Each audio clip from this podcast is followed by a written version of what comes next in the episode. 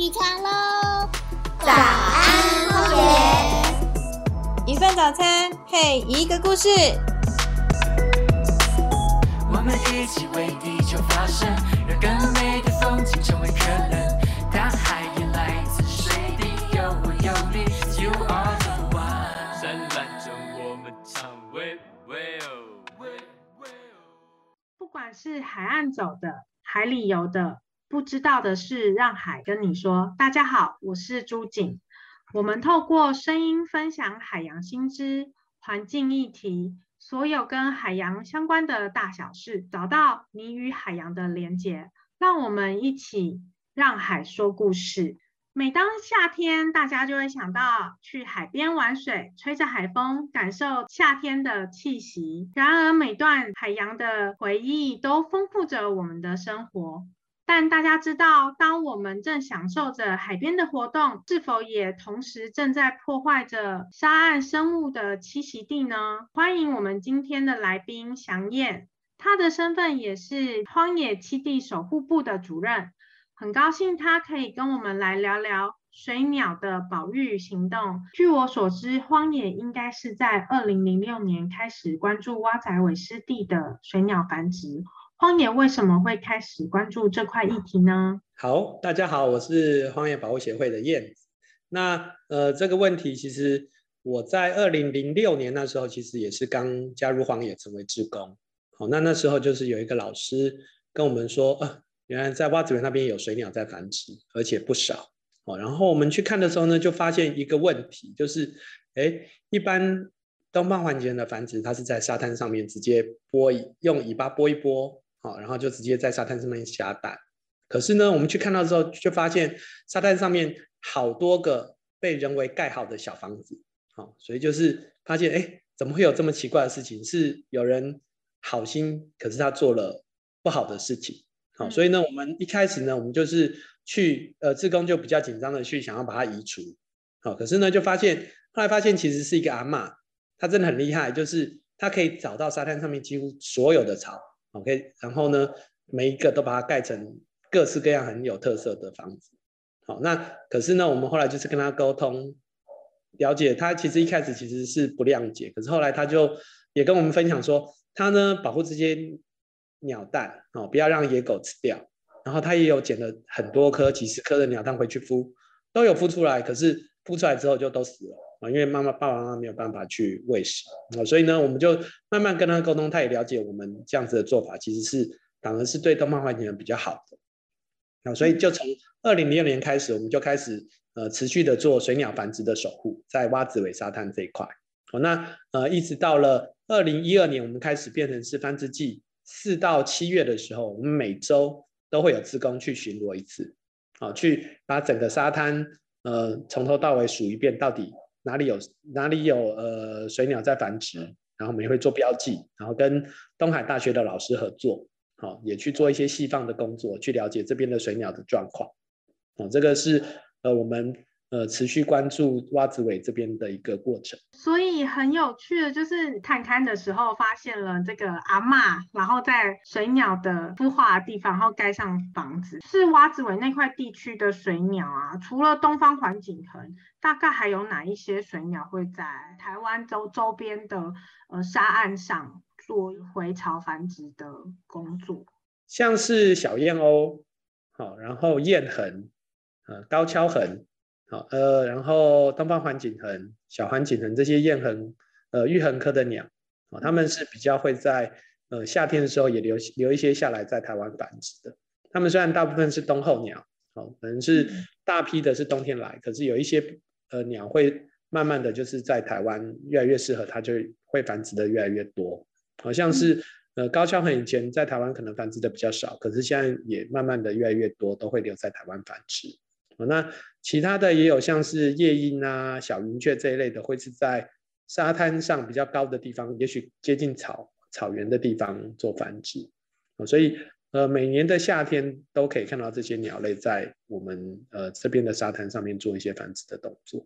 刚刚祥燕有提到高跷鸻原本的数量比较少，然后后来变比较多。这个有知道原因吗？是因为我们开始做这些保育的活动，其实这些栖息地变得比较适合他们回来做繁殖。呃呃，以前的状况会是呃北部这边其实基本上没有高效繁殖，好，那反而是关渡自然公园那边，因为它有营造一些区域，所以有一些福岛上面是有高效繁殖的。那台湾的高效基本上都会是在西南部那边做繁殖。对，所以就后来其实可能也因为一些气候的变迁的关系，所以有一些鸟其实会，呃，它的数量就是会有一些增减。是哎，台湾这几年气候变天的变得比较差异变蛮大的，嗯，所以有些东西就会开始往北移。刚还提到一个就是。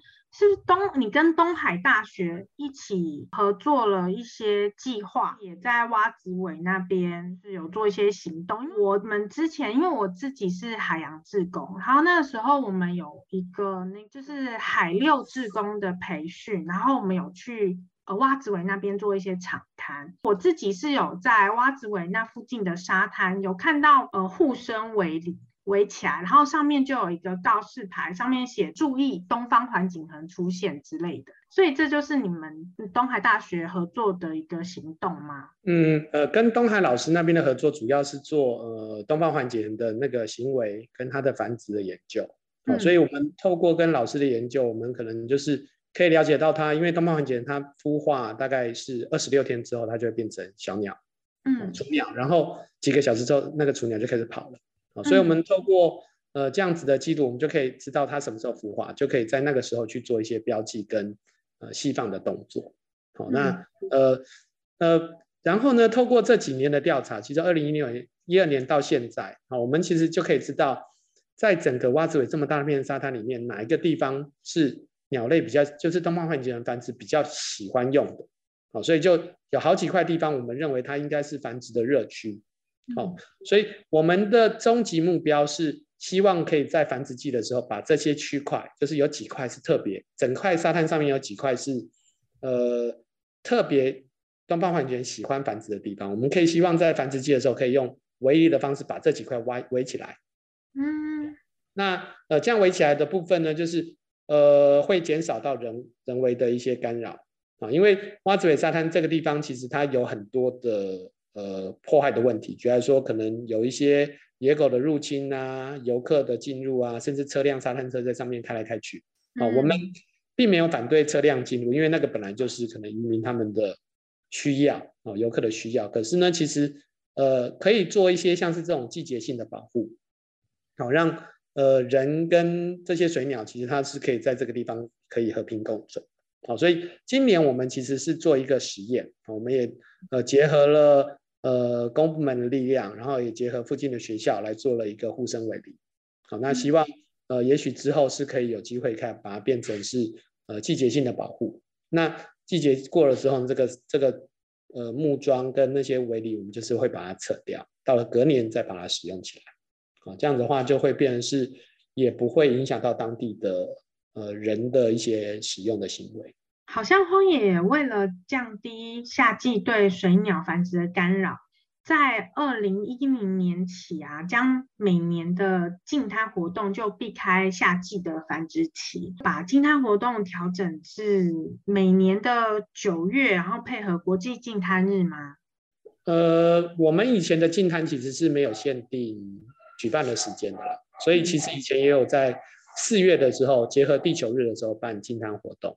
好，所以那个部分就变成是我们后来就觉得，我们其实也配合国际净滩日是在九月的第三个礼拜。好，那我们就后来把我们自己的净滩定在这个时候，那同时也避开这样子的一个呃繁殖的干扰。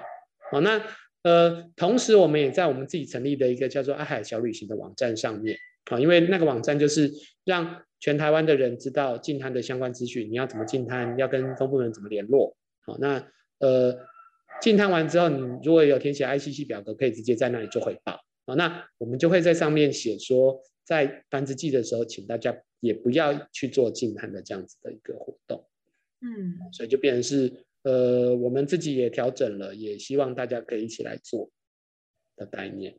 那今天我们非常谢谢，就是祥燕她的分享。让我们知道，其实我们荒野目前在做这些水鸟计划的。工作有哪一些，也让今天的海教了我们水鸟工作的事情。当我们在沙滩上游憩的时候啊，希望我们大家也可以留一点空间给水鸟们完成它的繁殖工作。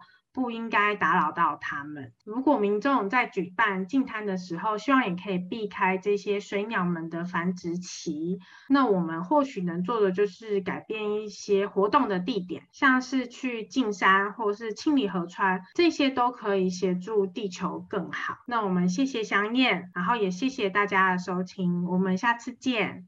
拼命守护在画面，采取行动，避免有人失去机会。我们一起为地球发声，让更美的风景成为可能。大海也来自水滴，有我有你，You are the one。灿烂中我们唱，喂喂哦。